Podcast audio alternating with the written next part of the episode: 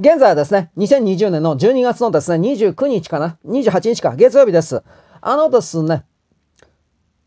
英国で最初に見つかったとされる、まあ、武漢肺炎 COVID-19 ダッシュとでも言えるような変異種、変化したやつ。まあ、まあ、なん、なんか別にコロナウイルスっていうのはどんどん変異するから、今この段階で変異とかって言われてもね、なんか変だな。まあ大きく変異してるという言い方なんでしょうね。だいたい1週間にですね、枝分かれ的に4つだったか5つだったかの分岐をしてるそうなんですよ、今でも。で、結局のところですね、英国でまあ見つかったとされる変異種があ危険なので、日本政府は今日の時点で28日からですね、なんだろう。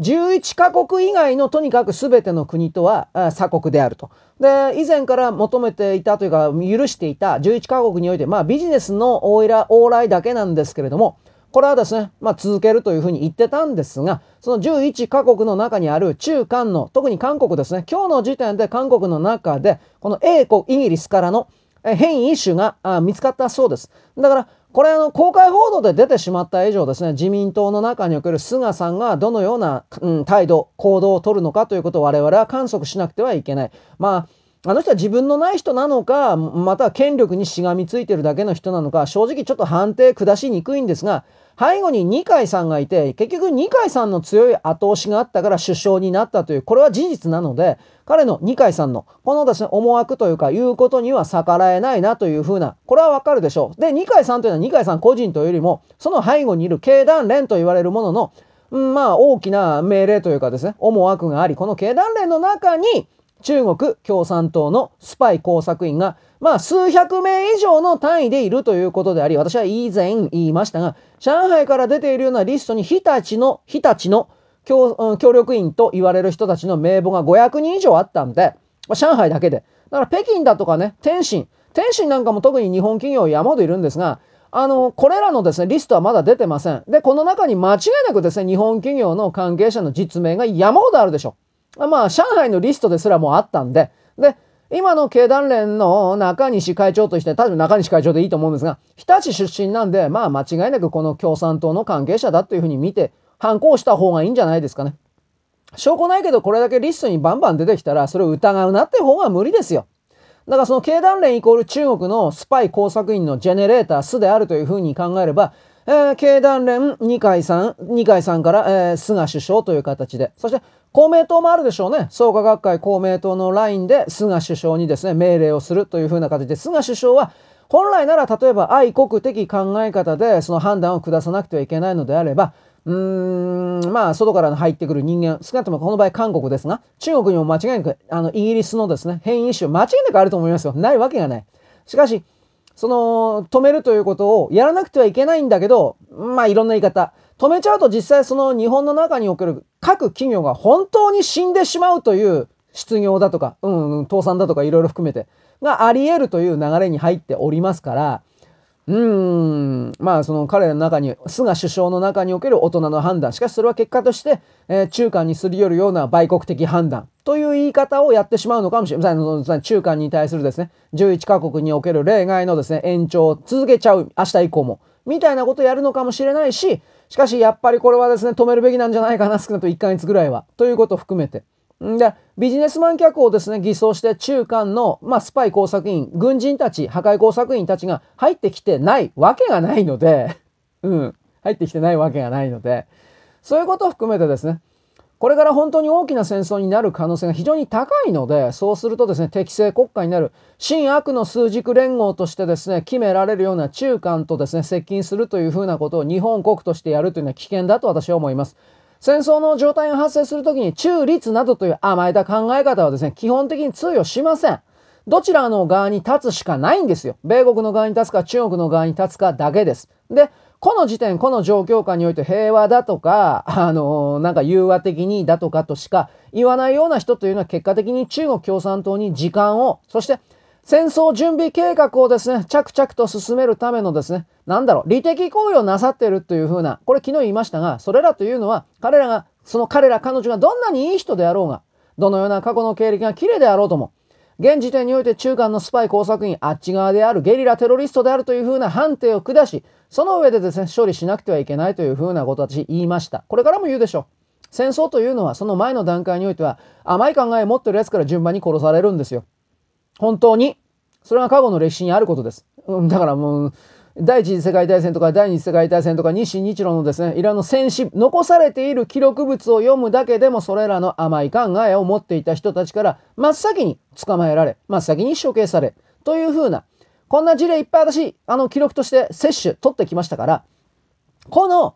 本当にですね、西側というかですね、自由主義体制と、その共産独裁主義体制のぶつかり合いの中で、まあ最前線多分日本になるんじゃないかなと思ってますが、その中で、あなたはどちら側なんですかあなた自由を求めてるんですか？それとも中国におけるですね、支配統制、まあ言われたことにですね、自分のないままに従ってですね、殺せと言われたら人殺すんですね、みたいな人になりたいのかどうかということを強く問われてるんだということを何度も言うわけです。で、その流れの中でですね、私先ほど1本目でもう戦争は始まってる具体的には宇宙船とサイバー領域でこれが始まってるということを言いました。あの、23日の隕石の前に、12月の頭ぐらいの段階で2つか3つぐらい、もっと多いのかもしれないけど、おそらくこれ北斗システムです。北斗システムがですね、撃墜されている。それはなぜかといえばですね、えー、いろんなその、自称隕石だとか火球だというふうに紹介されている動画だとか静止画がですね、まあ出ておりまして、私それ見まして、で、その解説を読みました。英文だったけど翻訳しましたよ。で、ディ、ディ、 DeepL 先生ですね。今は Google じゃなくて DeepL 先生ですね。地上落下物の後にですね、あの、まあ、なんか黄色い火球のようなのがヒューッと落ちてきたと。それはいいでしょう。でも隕石だったら、その後にバラバラに粉々になったような、なんだろう、金属物というか、爆発物というか、そういうものがあんまりありません。まあ確かに大気圏に、うん、深い角度で突入した隕石が耐えきれなくて爆発試算するということはあります。しかしそれっていうのは爆発した途端に全てがあ粉々になって粉々になったものが同時に落ちてくるみたいな形の落ち方です。ところが、それらの、なんだろうね、おそらく人工衛星だと思われるものは、本体の金属部分がですね、壊れないで、あの、突っ込んで落ちていくんですが、周りに太陽電池パネルとかそういうもの、細かいものがあるでしょ？そういうものが壊れて破損して、遅れて粉々に燃えながら落ちてくるという風な、ちょっと明らかに火球だとか隕石だとは違うような燃え方で落ちてくるというふうな、これらの検証しているような米国人がいました。まあそうだろうなと思います。だから、そこから考えてですね、おそらく52機だったか？北斗システムの衛星の全部が今ない状態なのかもしれないなと私は一応あなたに言います。そうなった時に、あの大陸間弾道弾と潜水艦発射ミサイルにおける核兵器の米国本土及び米国基地、そして日本の中の在在日米軍基地などに対しての宣戦布告なしの先制核攻撃というオプションは、選択はですね、ひょっとしたらとしかまだ言いませんけれども、止まってる可能性はあります。そうなるとですね、何度も言いますけれども、ゲリラ戦しかないわけです。で、私はあの、カナダにおいては、米国本土におけるですね、攻撃においては、カナダの中にいる人民解放軍が核兵器を持ち込、小さな核兵器というか、まあ、そんな小さくないだろうけど、核兵器を持ち込んでるはないのかという疑い、そしてそこからですね、国境線沿いに、ワシントン DC だとかニューヨークだとかを直接、攻撃してしまう。えー、距離が500キロ前後であったらですね、その迎撃すら結構難しいで、失敗することあり得るんだよということを昨日の夜言ったと思います。だから、これをやられる前に、米国は戒厳令をですね、トランプ大統領になぜ戒厳令と言ってるかというと、米国の中のいわゆるその裏切り者、そして中国のスパイ工作員、極左の連中を戒厳令を発動することによって、夜間外出禁止令を含める行動の束縛を行って、これらの連中が破壊工作をできない、内部の破壊工作をできない間に、米軍がですね、総出で、カナダの中にまで侵入して人民解放軍のこれらの部隊を全滅させるような、なんかね、今出てるのは建前上演習計画とやって、いや、戒厳令中に演習なんかやらんだろうとか、私はその辺はちょっと変な言葉使ってるなとみんな思ったんですけど、まあ演習ではないんでしょうね。まあ普通の軍事作戦なんでしょう。で、そのことにおいて、私はまだ調べてないけど、米国とカナダの中における安全保障条約、間違いなくあるとは思いますが、それらの設定条項の中で、例えばこの状態というのは、カナダ政府が中国に中国の人民解放軍に侵略されている状態だというふうに解釈して、それは友好国のカナダが、あその敵国にですね、攻められているわけだから、ここでひょっとしたら介入条項があるのかもしれない。そしたら介入条項のもとに米国はカナダを救出するために軍事作戦を展開するのだと。で、もしそうだった場合ですね、米国だけで動くとですね、その法律というか構造がぶっ壊れてしまうので、そうなるとやはりカナダ軍があの、占領されたカナダ政府をですね、救出するために立ち上がっており、カナダ軍が水先案内人として、米国とですね、米軍とですね、共同作戦を、まさに合同軍をですね、形成する形で、それらの軍事作戦に関わるというふうな型ですね。テンプレート。これはどうしても必要だろうなということを言いました。だから、カナダ軍の中からそのチャイナレポートというふうなものを、まあ、NSA であるとかですね、あと米軍の中に届けたような有志がいるとし、いや、いるんですけど、実際それはいたんですけど、いたとして、それらのトルドーには逆らってるけど、カナダには愛国的な兵隊たちが、軍、軍の勢力が、米国と一緒にですね、いっぺんにやるかもしれないねということ。これはわかりませんけどね。しかし、中国に対してこれから本気で攻撃するのであれば、いわゆる北斗システムをですね、完全に破壊するということ。まず、だからね、本土攻撃ができなくするということと、米軍基地を攻撃できなくなる、するということ。これは基本です。そして、あの、台湾を含めるですね、中国に対する総攻撃が2月に本当に行われるのであれば、あの、それやってる間に後ろからですね、背後から撃たれたら意味ないでしょ。だから、だからカナダをですね、徹底的にやるんですよ。もしその人民解放軍が本当にいる、まだ残ってるんだったら。私、3日ぐらい前にメーン州の中の、まあ、5万人もどこに隠れていたかなと思うけど、まあ、5万人の人民解放軍をですね、バンカーバスターを含めるですね、絨毯爆撃でぶっ殺した、ああ、すみません、汚いことはですね、殲滅させたというふうなことを現地のですね、人々が言ってるという、これらの情報が事実であるとするのなら、まあ、残存兵力としてあと10万ぐらいいるんじゃないか。だから3分の1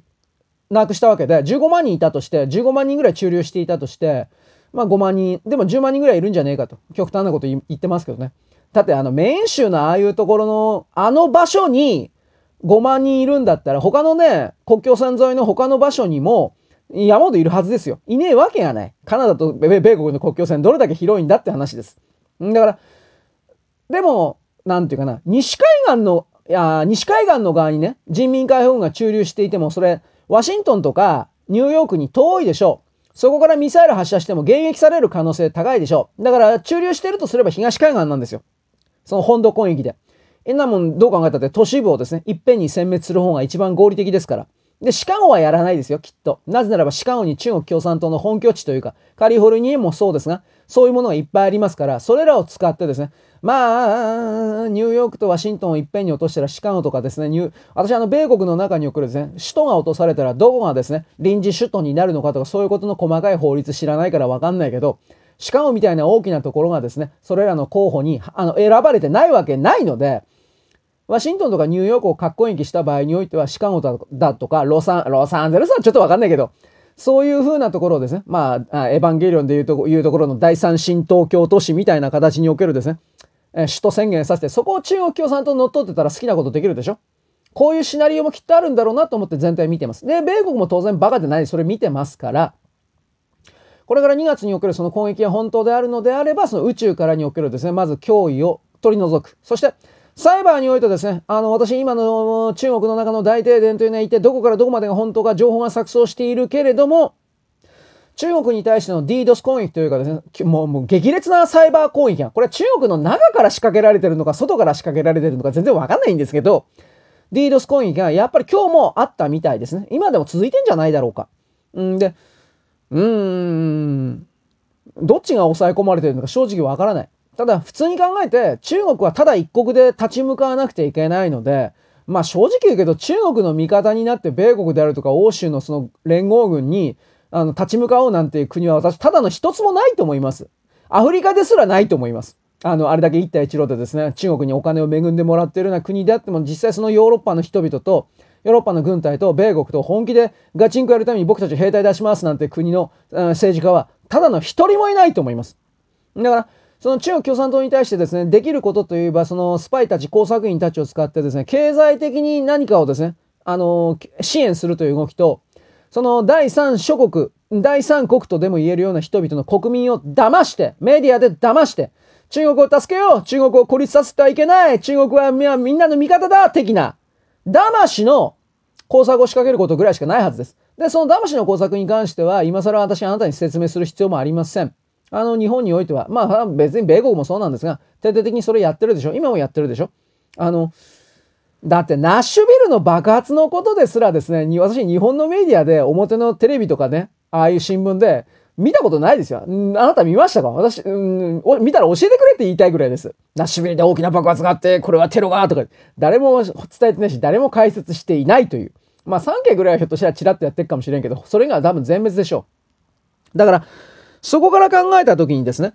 うん、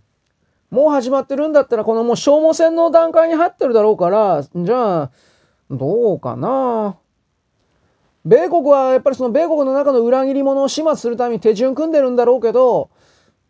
20日過ぎたら一気にやるかなという、なんか今そんな感じもしてます。本当のこと言えば。トランプではやろうと思ったら戒厳令から何から一気に強硬な手段を取れます。しかし、彼は今の段階でツイートしてることは何かというと、1月6日に会おうぜみんな、みたいな、こういうことをツイートしております。で、米国国民に周知徹底することによってですね、あの、今の敵は誰なのかということを含める。あまり急激に戒厳令とかやると、今度はですね、バイデン計画の側の BLM とかアンティファの連中がですね、追い詰められたと確信して、えー、爆破テロとか起こすんですよ。間違いなく、そのナッシュビルとかうんぬん。まあ、ナッシュビルにおいても私昨日言いましたけど、明らかにあれはミサイル攻撃だなということも、まあ、動画から、解析から分かってるわけで、軍の中におけるソロスたちの仲間、中国のスパイというか、そういう者たちがどんだけいるのかです。ちょっと、ちょっと深刻ですよね。ただ、ナッシュビルにおいては、えー、NSA のですね、国家安全保障局が、えー、っとね、全米の中に展開している、8つだったか9つだったかの情報収集拠点の一つで、テネシーにあるやつっていうのは多分最新のやつじゃないかなと思うんですが、昔8つだったんですよ。今9つになって、ここもっと多いのかな？で、その NSA の連中が ATT と組んでですね、全米の中における、いわゆるあの、メールであるとか電話、音声電話であるとかですね、 Zoom、Zoom は知らんけど、あどえー、インターネット会議システムだとか、ありとあらゆる情報をですね、一旦集めて、それを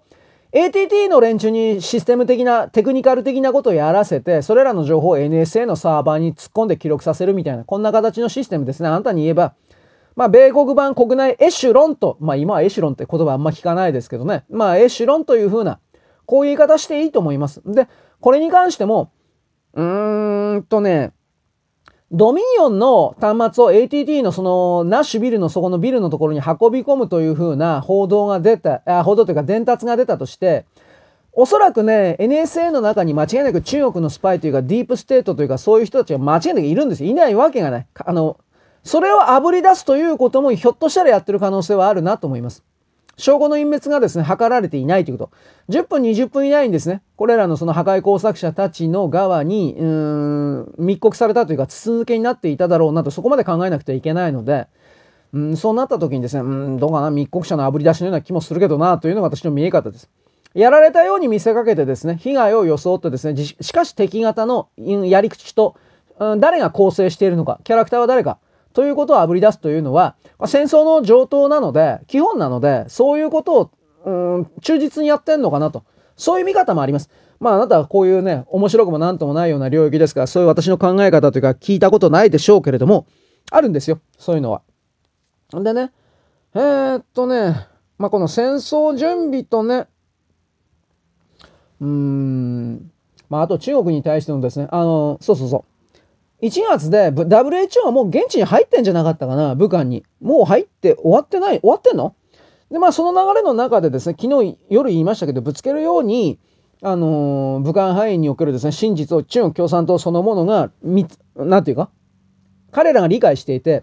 2月のもう頭ぐらいの段階で、というかまあ1月の中旬なんだろうね、中国各地方の共産党の幹部たちに武漢でこういうですね、ウイルスが起きていて、武漢肺炎と我々は今呼んでいるが、どうしたこうしたという内部文書が出たという話をしたと思うでしょ？このタイミングなんで出てきたのかなと不思議だなと思う。まあ WHO だと思ってたんですけど、もう一つある。私これ一本目に言いましたが、おそらく今日の、今日、昨日、今日かな？今日、多分今日なんかな？あの、トランプ大統領がですね、中国共産党という CCP という名称の組織、おそらく組織、そして、えー、関係する個人、これらのですね、あとまあ CCP というものが持ってる企業、国有企業を含めて、これらの関連の西側における口座の全てを凍結命令、これにサインしたという情報が出ました。えー、いつものように露得者から出ました。露得者というのはハンター・バイデンの時も本当の情報を言ってましたんで、おそらくこれ本当だと思います。そうなった時に、えー、まあ、ぶっちゃけドル決済できないわけですから、これらの中国の企業がどうなっていくのかです。うん、まあ、まあ、商売できないだろう。どうやってまず原料買うの？まあ、外貨すらも持ってないのに、さらに取引できないから、今の中国なんてはっきり言って前払いの全、前払いの全払いでないと多分誰も物を売ってくれないと思うよ。掛け売りとかそういうね、細かい売りとか誰もやらないと思う。普通に考えて。だから、そこから考えた時に全ての商業活動が止まって追い詰められて、で、あのー、今 CCP の口座が凍結という形ですから、あとはですね、中国共産党関係者の米国っていうか西側に寝かせているのはドルに、ドルとユーロまでやるかな。まあドルに両替して寝かせてあるような全てのそれらの個人資、あ、この場合どうなのかな？個人資産も凍結になってんのかな？で、私何言いたいかというと、これ大日本帝国がやられた流れと一緒なんですよ。えー、っとね、真珠湾のね、8ヶ月ぐらい前からこれらの